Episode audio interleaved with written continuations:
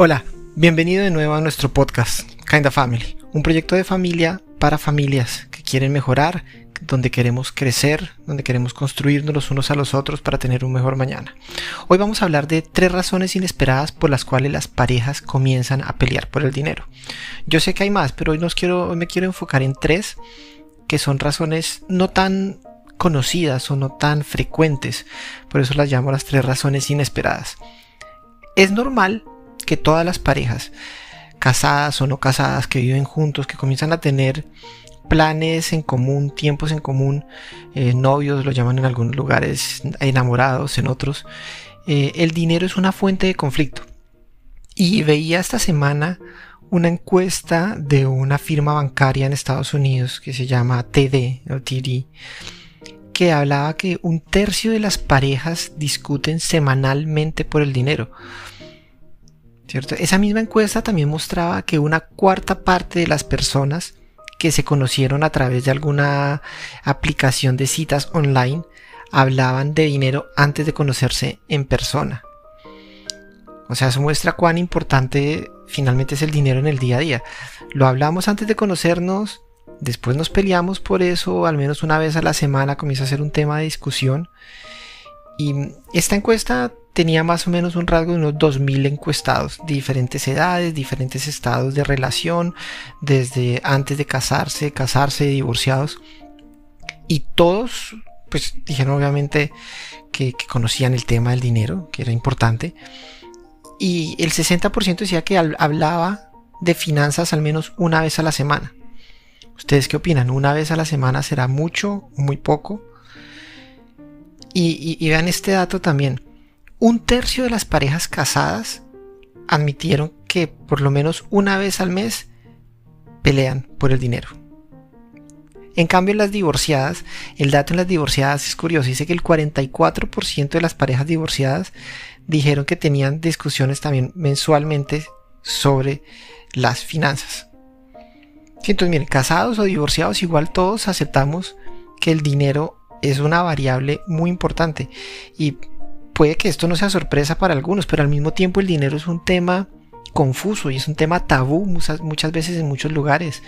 Eh, conozco demasiadas parejas donde el uno no sabe cuánto gana el otro, el otro no sabe qué deudas tiene eh, su compañero o su compañera de relación, y cuáles son sus sueños, sus proyecciones, sus ingresos, sus egresos. Y estos son son temas que en una pareja deberían estar claros, que debería haber comunicación. Si una pareja que no valora la comunicación, que no valora la transparencia, seguramente es en lo primero que, debe trabajar. Pero entrando a los tres temas, vamos a comenzar con el primero que son los valores, los valores personales. ¿Cómo era el tema del dinero en mi familia? ¿Cómo era la gente con la que yo crecí? ¿Cómo usaban el dinero? Porque eso es lo que yo voy a reflejar cuando llegue a la relación. Em, en, este estudio habían, en estas encuestas habían dos doctores que hablaban de cómo cuando ellos se afrontan a, a consejerías psicológicas o a terapias con la gente que viene con estos temas, muchas veces su trabajo es simplemente decir, mira, vienes con esta perspectiva y tienes que entender que es una perspectiva diferente a la que tiene tu pareja. O sea, tan sencillo como eso. Porque de donde nosotros venimos, claramente es como nosotros vamos a querer continuar.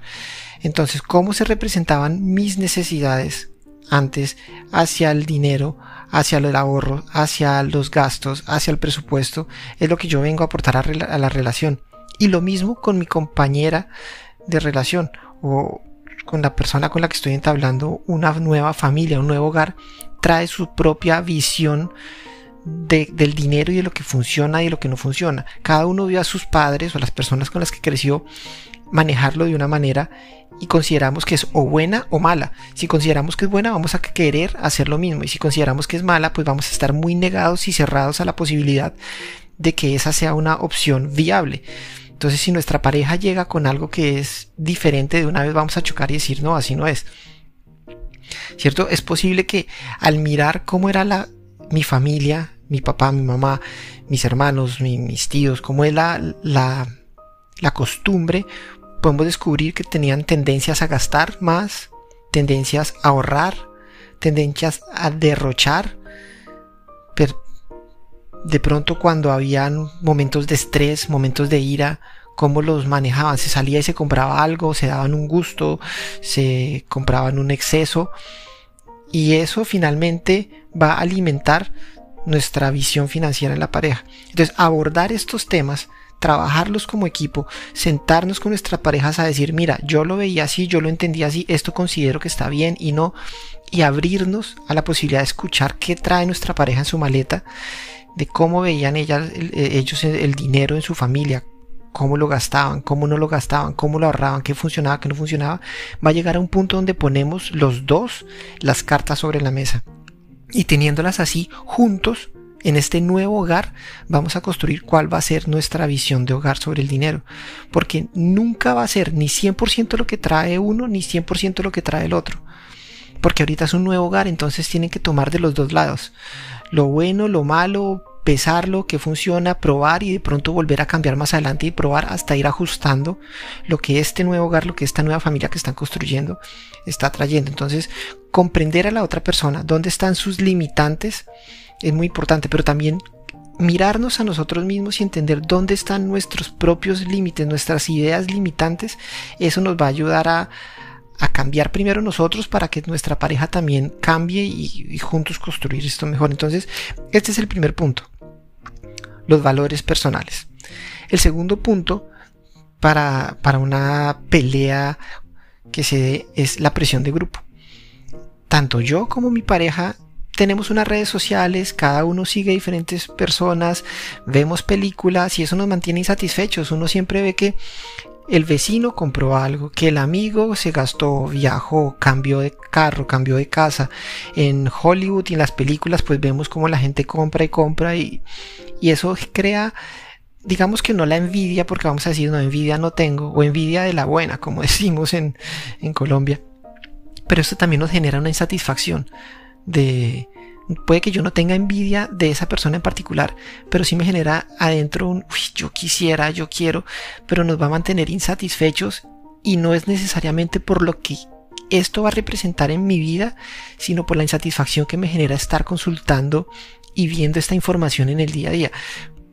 Entonces, la, la presión de grupo en eso, las publicaciones que vemos, los lugares que frecuentamos, las personas con las que hablamos, mi consejo para este punto es escojamos qué, es lo que seguimos. No quiere decir que no sigamos personas que nos inspiren, pero si es, realmente inspiración o es realmente insatisfacción con nuestro modo de vida lo que nos está generando. Son personas que muestran y a la vez nos enseñan cómo generar de pronto un ingreso, cómo cambiar de mentalidad O son personas que muestran por mostrar y por ganar likes.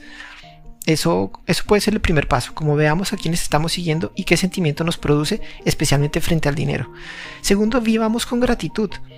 Gratitud frente a lo que tenemos y mirando qué se ha puesto en nuestras manos. Y con eso escogemos ver nosotros qué tenemos y qué no tenemos. Uno escoge qué gafas ponerse. Las gafas de ver lo bueno, las gafas de ver lo malo. No quiere decir que lo malo no exista, pero las gafas nos van a aumentar lo que queremos ver. Si queremos ver lo bueno, nos ponemos las gafas de lo bueno y sin ignorar lo malo vamos a encontrar agradecimiento. Si tú estás escuchando este, este podcast, déjame decirte que tienes una conexión a Internet, tienes algún dispositivo tecnológico por el que lo estás escuchando, llámese un, un teléfono, un computador o algo parecido donde puedes reproducir esto. Hablas, escuchas, tienes inteligencia para poder llegar a todo esto y seguro estás entre los oyentes que han desayunado, que durmieron ayer en una cama y que tienen un techo sobre su cabeza. entonces mira eso, mira las gratitudes, concéntrate en vivir experiencias y logros. Eso dura mucho más que los objetos. Si nosotros vivimos una experiencia con alguien que no tiene que ser necesariamente costosa, una experiencia donde invertimos una pequeña plata pero un buen tiempo y eso nos da recuerdos, nos da fotos, nos da momentos valiosos, eso dura mucho más que cualquier objeto que compremos. Pongámonos metas cortas para tener gratificaciones. Si, sentimos una presión porque necesitamos comprar algo, en lugar de esperar comprar el, no sé, quiero un carro, voy a poner un ejemplo, en lugar de esperar comprar el Mercedes que quiero, pues para poder llegar a eso tengo que ahorrar una cifra pequeña, entonces voy a poner esa cifra pequeña en, una, en un plazo corto, en un mes, voy a trabajar cada semana para llegar, cuando llegue al mes, puedo evaluar si lo logré o no, y si lo logré, pues eso me da una gratificación, y eso va a generar en mí una emoción, una satisfacción y unas ganas de seguirlo haciendo. Si yo espero hasta tener todos los millones que vale el Mercedes completo, pues me voy a sentir que estoy muy lejos, pero si pongo metas cortas y voy caminando poco a poco, va a tener gratificación. Entonces, pongámonos metas cortas y vamos evaluando para sentirnos más contentos que en el, en el camino. De esa manera, la abundancia nos traerá alegría no porque sea muchísimo, pero si nos traerá alegría porque estamos logrando lo que queremos y eso nos va a traer abundancia. Esa era la segunda razón, de por las tres razones inesperadas por las cuales las parejas comienzan a pelear por el dinero. Los valores de dónde vengo, la presión de grupo y, y por último la tercera es el control.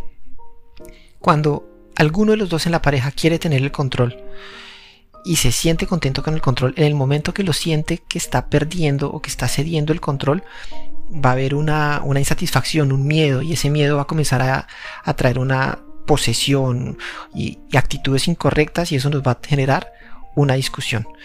Entonces, evitemos que el control sea en una sola persona, sino que sea un control en conjunto y que el control también sea dado por una herramienta o por algo que entre los dos construimos. ¿Qué mejor que un presupuesto? Un planeador familiar, eh, unas metas de proyección. Esto nos va a ayudar a que el control no lo tiene ni él ni ella, sino el control lo tiene el presupuesto que juntos construimos.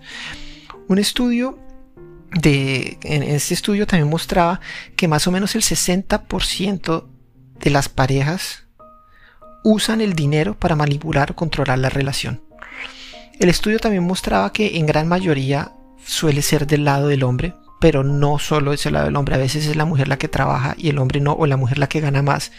Y eso le da una sensación de control y usa el dinero para controlar o manipular la relación. Pero también habla en ese estudio que hay un 60% de las parejas que oculta que tiene deudas o gastos de otros ingresos. ¿Por qué? Porque tiene miedo a soltar el control. Tengo, tengo que controlar lo que yo gano o tengo que controlar lo que yo gasto o quiero controlar mis deudas y al miedo a soltar ese control pues estoy construyendo y alimentando una variable que mañana va a hacer que detone una discusión. Y eso termina siendo una técnica de abuso financiero para ganar y retomar el poder. Entonces, para el tema del control, evitemos creer que uno solo tiene el control de todo y que ocultando o, aún eh, con las mejores intenciones de que llaman que es una mentira blanca, que es que yo lo hago por el bien de él o de ella, es que él no entiende, es que ella no entiende, evitemos eso y pongamos un presupuesto claro entre los dos donde se tiene claramente las cifras de cuánto entra, cuánto sale, cuáles son las expectativas a mediano, a corto y a largo plazo. Esas va a evitar que nosotros entremos en unas discusiones sin sentido. Entonces, eso, son, eso es lo que quería hablarle hoy de las tres razones inesperadas por las cuales las parejas comienzan a pelear por el dinero. Veamos cómo qué traemos cada uno de nuestro equipaje, de nuestra relación con nuestros padres.